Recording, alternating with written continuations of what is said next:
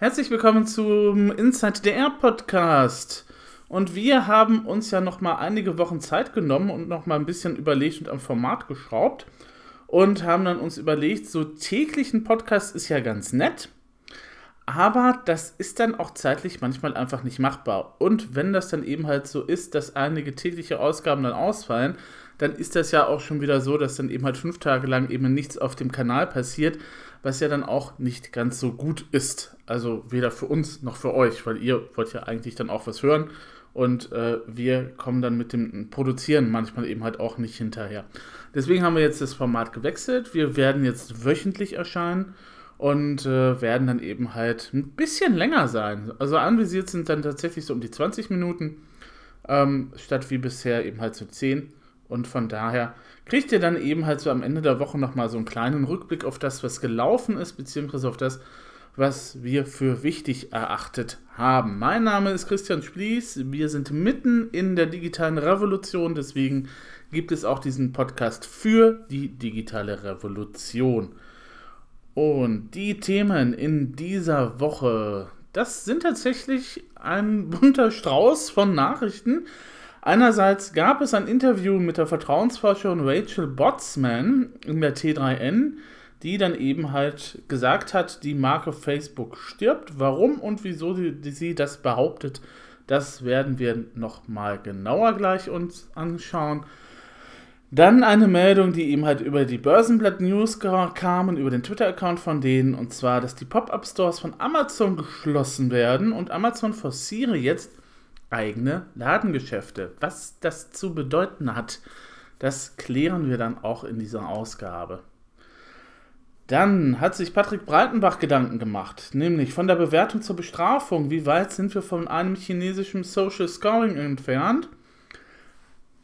Ja, ihr wisst alle, dass China eben halt dieses System einführt und dass dann eben halt jetzt auch schon so die ersten Auswirkungen eben halt berichtet werden, dass einige Menschen tatsächlich auch nicht mehr reisen dürfen, weil sie eben halt keinen hohen Punktekontostand haben und so weiter und so fort. Wir schauen uns das mal nochmal im Detail später an. Was ein bisschen verstörend ist, weil man ja eigentlich der Polizei vertrauen sollte, ist, dass die Bodycam-Daten unserer Bundespolizei tatsächlich auf Amazon-Servern landen. Das lassen wir jetzt erstmal etwas sacken und schauen später nochmal vorbei, was die Tagesschau dazu berichten hatte. Nett ist, dass die E-Scooter kommen, auch in Deutschland jetzt, da ist die Lizenz freigegeben worden. Die dürfen dann auch im Straßenverkehr also auflaufen. Ähm, und äh, es gibt dann auch schon die ersten sozusagen Geschäftsmodelle zum Ausleihen von den Dingern. Zum Beispiel in Österreich. Linz bekommt jetzt auch E-Scooter zum Ausleihen. Das wird spannend. Wer da an den Start geht, wie das Ganze funktioniert, erzähle ich euch gleich. Und zum Schluss ein kleiner Tipp auf einen wunderbaren, netten Film. Der beschäftigt sich mit Robotern und künstlicher Intelligenz und tatsächlich auch mit dem Filmen an sich. Das aber werdet ihr erstmal zum Schluss dieses Podcasts eben halt hören. In dieser Woche gab es in der aktuellen T3N ein Interview mit der Vertrauensforscherin Rachel Botsman. Vertrauensforscherin, gut, okay, den Beruf kannte ich auch noch nicht, ist aber wirklich sehr interessant. Sie beschäftigt sich wirklich eben halt mit diesem Thema Vertrauen und Marken natürlich. Und Rachel Botsman sagt, die Marke Facebook stirbt momentan. Und äh, wer sich das ganze Interview durchlesen möchte, soll das auf jeden Fall tun. Da gibt es sehr interessante Sachen zum Thema, was Vertrauen eigentlich ist, wie wir Vertrauen aufbauen, ähm, wie eben halt diese ganzen digitalen Smart-Assistenten momentan per Sprache eben halt Vertrauen aufbauen oder warum wir eben halt denen generell ein bisschen mehr vertrauen und so weiter und so fort. Ähm, Kernpunkt ist aber, natürlich die Sache mit Facebook. Und äh, Facebook sagt, äh, die Verhaltensforscherin ist momentan in einem sehr fragilen Zustand und die Maßnahmen des vergangenen Jahres, daran etwas zu ändern, sind halt nicht so ganz richtig gut gewesen, beziehungsweise haben nicht funktioniert. Ähm, das ist ja so eine Sache, wenn man in einer Beziehung ist zum Beispiel und wenn die eben halt da das Vertrauen zusammenbricht, dann ist das für die betroffenen Menschen sehr emotional. Wir reagieren, wir reagieren dann sauer, frustriert, wir sind durcheinander. Man befindet sich aber dann in der Regel immer noch in einem Zeitfenster, um eben halt dieses Verhältnis wieder in Ordnung zu bringen. Also wenn man halt tatsächlich äh, einen Streit gehabt hat, dann kann man natürlich halt innerhalb von einem Tag diesen Streit auch wieder einigermaßen bereinigen, natürlich. Ähm, wenn das nicht klappt, wenn dieses Zeitfenster verstrichen ist, gibt es dann die Phase, die eher mit Entzauberung betitelt wird und auch vom Rückzug geprägt ist. Das passiert gerade mit Facebook. Kann man unter anderem daran festmachen, dass Facebook immer weniger genutzt wird. Also aktive Partizipation ist ein bisschen am Zurückgehen. Einige Leute haben ihre Accounts ja auch schon dort gelöscht. Und Facebook hat das Vertrauen verspielt, das wir als Nutzer in die Plattform haben oder besser hatten um eine wirklich wesentliche Rolle in unserem Leben zu spielen. Ne? Also, naja, wenn Facebook all die geplanten Dinge etwa umsetzen will, weil sie ja dieses einzigartige System haben, wie etwa wie, ne, da war mal die Rede vom Fernsehsender oder einen Banking-Service starten, ähm, wird das jetzt ungemein schwierig. Und ähm, die These, die die gute Rachel Botsman hat, ist, dass Facebook momentan tatsächlich stirbt und in fünf Jahren irgendwie so das neue MySpace sein wird. Und ähm, sie glaubt auch nicht da, an die These, dass Netzwerke nicht aufgrund der schieren Größe nicht untergehen können. Die Menschen werden neue Orte finden, das haben sie immer schon getan. Ja, wobei, das räumt sie allerdings auch ein, nicht das gesamte Facebook-Ökosystem betroffen ist, ähm, weil sie glaubt, und das kann ich auch unterstreichen, dass viele der Nutzer, die eben halt jetzt zu Instagram wechseln oder bei Instagram sind, gar nicht wissen und in ihrem täglichen Tun nicht realisieren, und vielleicht stört es sie auch nicht wirklich, dass dieses Netzwerk ebenfalls zu Facebook gehört. Also es könnte durchaus sein, dass die große Plattform stirbt, aber die kleineren Dienste und die Nischen wie Messenger oder sowas, das natürlich ähm, dann eben halt überleben wird. Und äh, warum das bei Facebook momentan ein bisschen schwierig ist mit dem Vertrauen, sagt Rachel Botsman, ist, äh, man hat das Gefühl, dass die Kommunikation von denen nicht mehr stimmt. Mit dem, nämlich, was mit dem tatsächlichen Handeln eben halt vonstatten geht. Das ist eben halt der Ursprung davon, dass Vertrauen wirklich zerstört wird.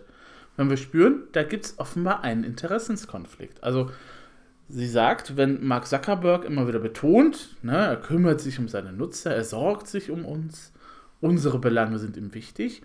Wenn es aber fundamental zum Geschäftsmodell gehört, natürlich die Nutzerdaten zu monetarisieren, äh, dann ist das schon ein bisschen schwierig. Und jetzt versucht der Konzern auch noch die Vertrauenskrise mit externen Lösungsansätzen zu bewältigen, wie einer höheren Transparenz. Ähm, Roger Botsman meint, Facebook sollte einfach mal zugeben, dass der Grund allen Übels eine grundlegende kulturelle Krise im Unternehmen ist. Anstatt eine sehr abstrakte Diskussion über Vertrauen zu führen, müsste man eigentlich genau analysieren, wo der Vertrauensbruch denn jetzt eigentlich genau liegt. Und da legt sie jetzt den Finger in die Wunde und sagt, es geht um Integrität. Facebook wusste sehr genau, was abging, was etwa den Abfluss persönlicher Daten an Dritte angeht aber sie haben es bestritten und geleugnet. Und das Täuschungsmanöver hat ihnen nun wirklich geschadet. Die Nutzer fühlen jetzt das, dass sie eben halt betrogen worden sind. Ja? Wenn Menschen glauben, dass sie getäuscht und verraten werden, das ist der wahre Gegner vom Vertrauen. Es fehlt einfach da das Gespür für Verantwortlichkeit. Und ob Facebook da wieder rauskommt, beziehungsweise ob Facebook da tatsächlich jetzt nochmal die Wende oder die Kurve kriegt, Ah, das ist. Hm. Nun ja. Und auch ähm, dann Apples Versuch, sich eben halt ein bisschen davon abzugrenzen, in Sachen Datenschutz und Privatsphäre, wie Rachel Botsman das bewertet, das könnt ihr nachlesen im T3N-Interview. Den Link gibt es natürlich wie immer in den Show Notes. Schon im Jahr 2017 hat Amazon angekündigt, dass man eigene Ladengeschäfte machen wollen würde. Nicht nur machen wollen würde, sie werden das auch definitiv tun. Und sie werden das auch irgendwann in Deutschland machen. Momentan sind sie ja noch ein wenig in der Experimentierphase drüben. Wir haben ja schon darüber berichtet, über die ganzen Sachen, die da eben halt vonstatten gehen. Und jetzt gibt es da neue Aussagen beziehungsweise eine neue Strategie. Nämlich alle bisherigen 87 Pop-up-Stores des Online-Händlers, die befinden sich in Einkaufszentren, Supermärkten und Warenhäusern, sollen im April erstmal schließen. Und das hat zunächst das Wall Street Journal eben halt gemeldet und ein Amazon-Sprecher hat dies gegenüber dem Nachrichtensender CNBC dann auch nochmal bestätigt. Der Online-Händler habe nach langer Prüfung entschieden, dies, das Pop-Up-Store-Programm einzustellen. Was stattdessen kommt, und da sollte man sich auch in Deutschland warm anziehen, besonders in der, besonders in der Buchhandelsbranche, die Buchläden, Amazon Books und die Amazon 4-Star Stores sollen um neue Filialen erweitert werden. In diesem Jahr sollen in beiden Bereichen neue Läden eröffnet werden und jetzt kommt's. Amazon plant, noch Dutzende von neuen Supermärkten in den USA zu eröffnen. So das Wall Street Journal. Hm. Jetzt kann man natürlich sagen, okay, Amazon hat ja vor einiger Zeit Whole Foods übernommen. Ähm, von daher haben die ja auch schon so eine gewisse Ladenkette für äh, Lebensmittel, eben halt vor Ort, lokal in der Stadt.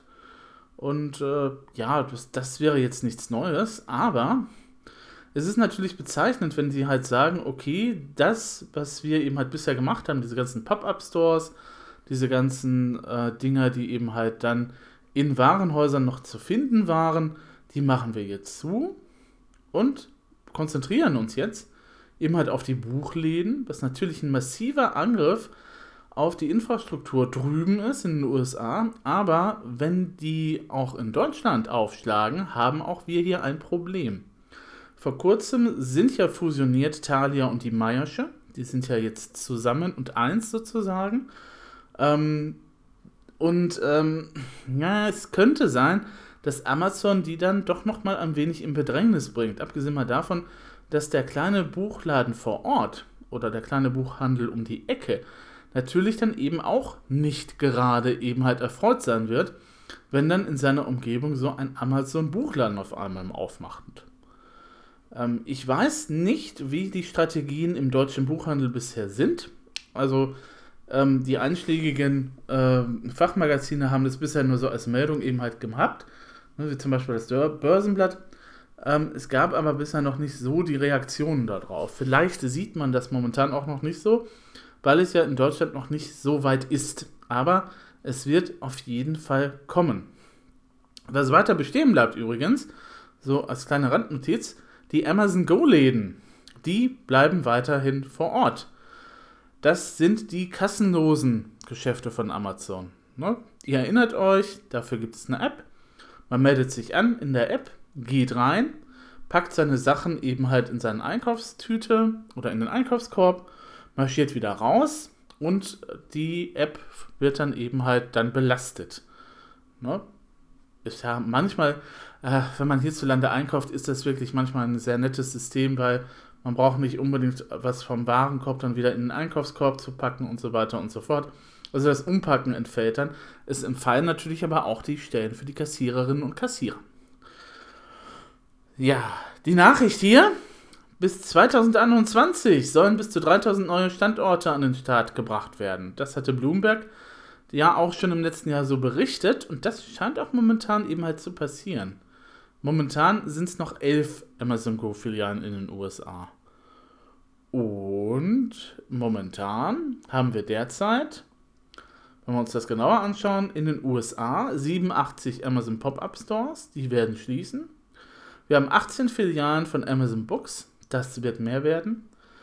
Drei Amazon 4-Star-Läden, also mit Produkten, die als durchschnittliche Kundenbewertung mindestens 4 Sterne erhalten haben. Da ist dann alles mit dabei und eben halt vier Stores unter dem Label Presented by Amazon. Die sind noch in allen vier Einkaufszentren vorhanden, aber die werden, glaube ich, dann auch demnächst eben halt geschlossen werden. Und ich glaube, es wäre nochmal an der Zeit, sich einerseits intensiv nochmal mit Amazons Geschäftsgebaren auseinanderzusetzen. Nicht nur, wenn man in der Buchbranche arbeitet, aber gerade auch. Und dann eben halt zu gucken, es kann sein, dass Amazon dann eben halt Leerstände in den Städten dann halt besetzen wird. Und dann haben wir, glaube ich, noch mehr Probleme in der Innenstadt als ohnehin. Also gut, kann man jetzt natürlich nur hypothetisch von ausgehen und man kann auch nur spekulieren, ob es dann eben halt durch die Amazon-Läden eben halt nicht doch nochmal eine Belebung der Stadt gibt. Aber ähm, ist natürlich dann die Frage, ähm, das mit äh, Steuern vor Ort bezahlen und äh, ja, Mitarbeitersaläre und so weiter und so fort. Wir wissen ja alle, dass der Amazon sich nicht gerade mit Ruhm bekleckert hat in der Vergangenheit. Mal schauen, was das noch werden wird. Die Meldung stammt aus dem Börsenblatt. Zum Nachlesen verlinkt in den Show Notes.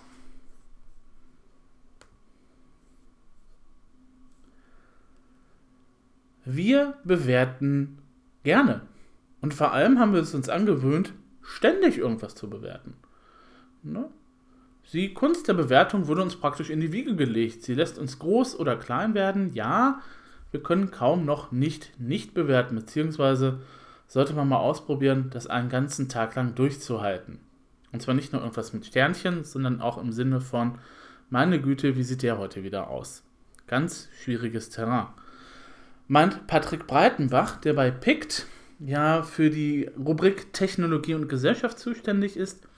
Wer PICT jetzt nicht kennt, das ist so eine Art von News-Aggregator, wo eben halt einige fähige Experten sich zusammengesetzt haben und dann tatsächlich einerseits Artikel selber schreiben oder auch nochmal so eine Übersicht geben über das, was ihnen wichtig erscheint. Patrick Breitenbach kuriert eben halt, wie gesagt, den Channel Technologie und Gesellschaft. Und da hat er sich jetzt auseinandergesetzt mit dem chinesischen Social Scoring und wie weit wir in Deutschland davon eigentlich noch so entfernt sind.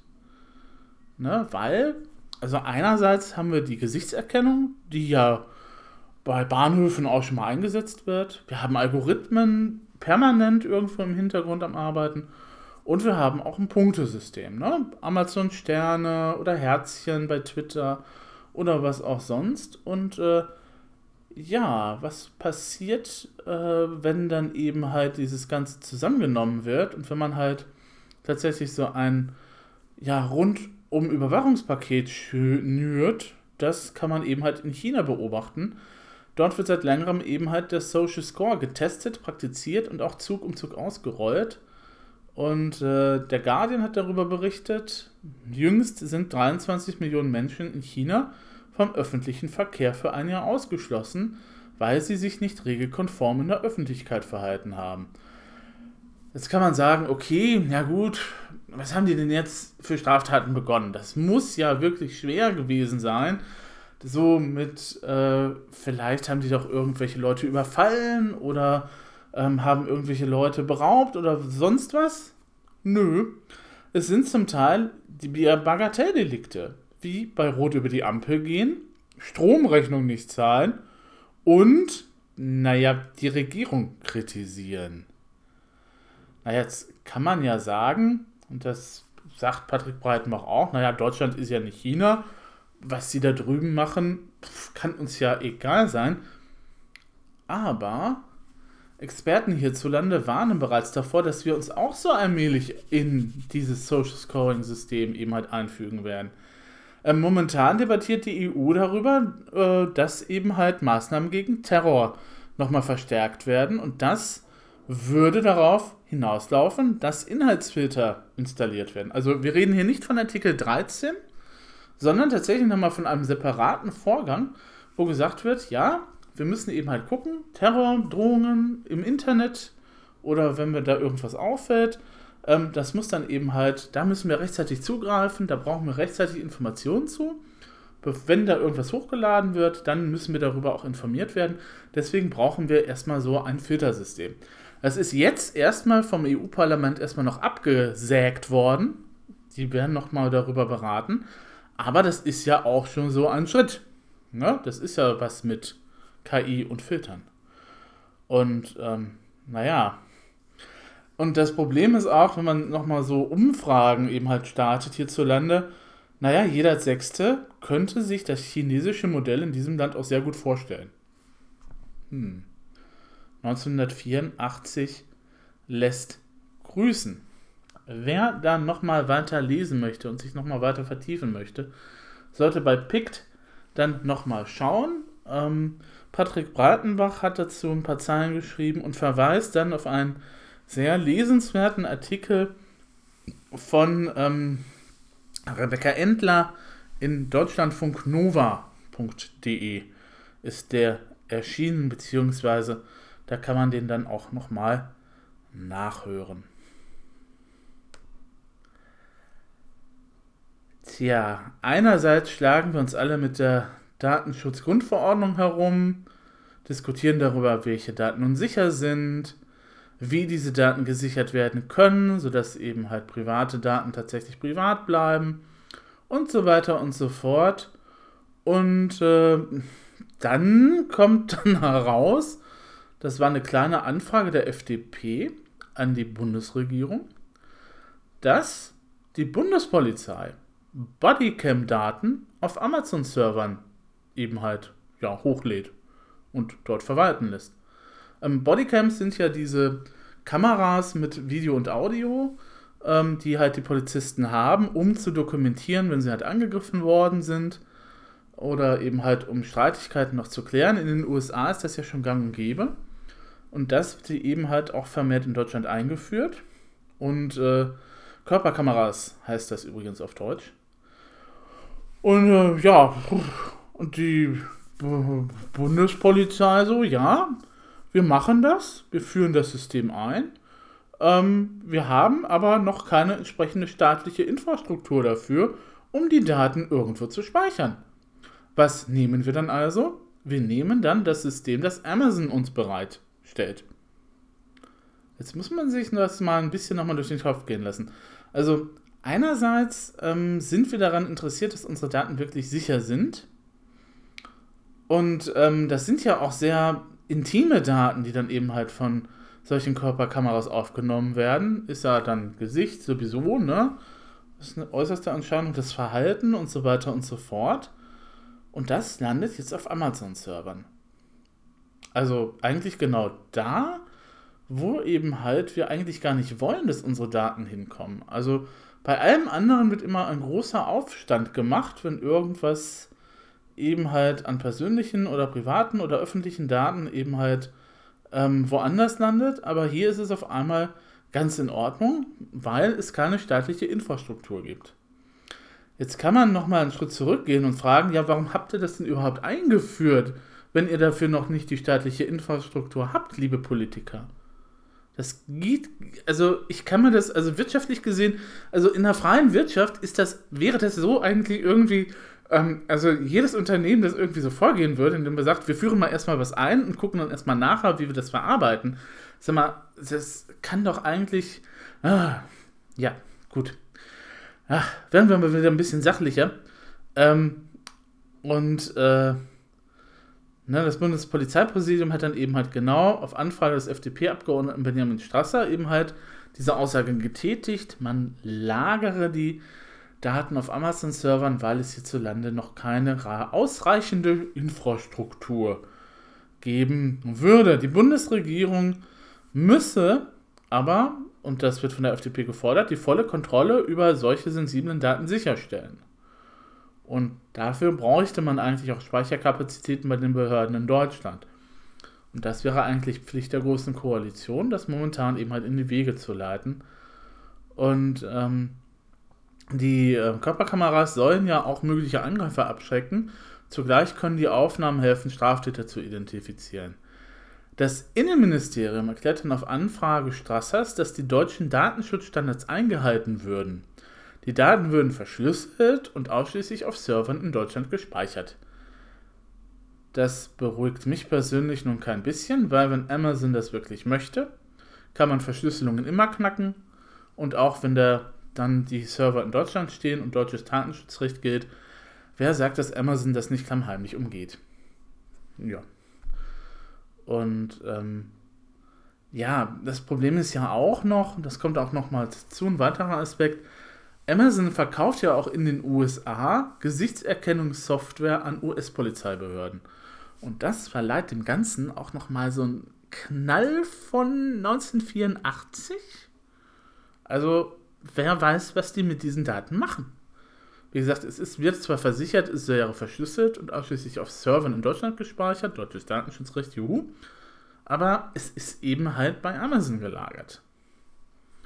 Die, man muss es nochmal wiederholen, Gesichtserkennungssoftware an US-Polizeibehörden verkaufen.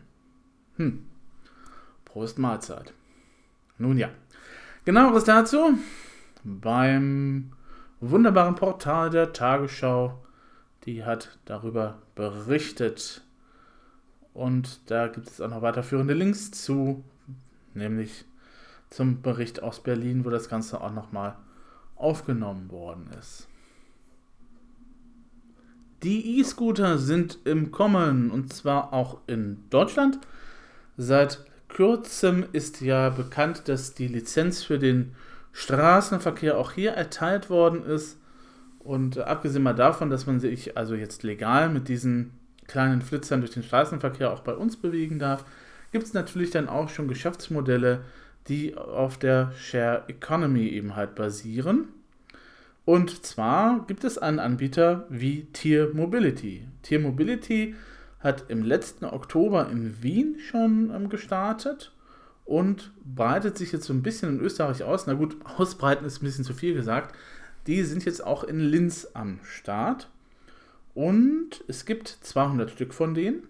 Es gibt 60 Standorte, wo die stationiert sind.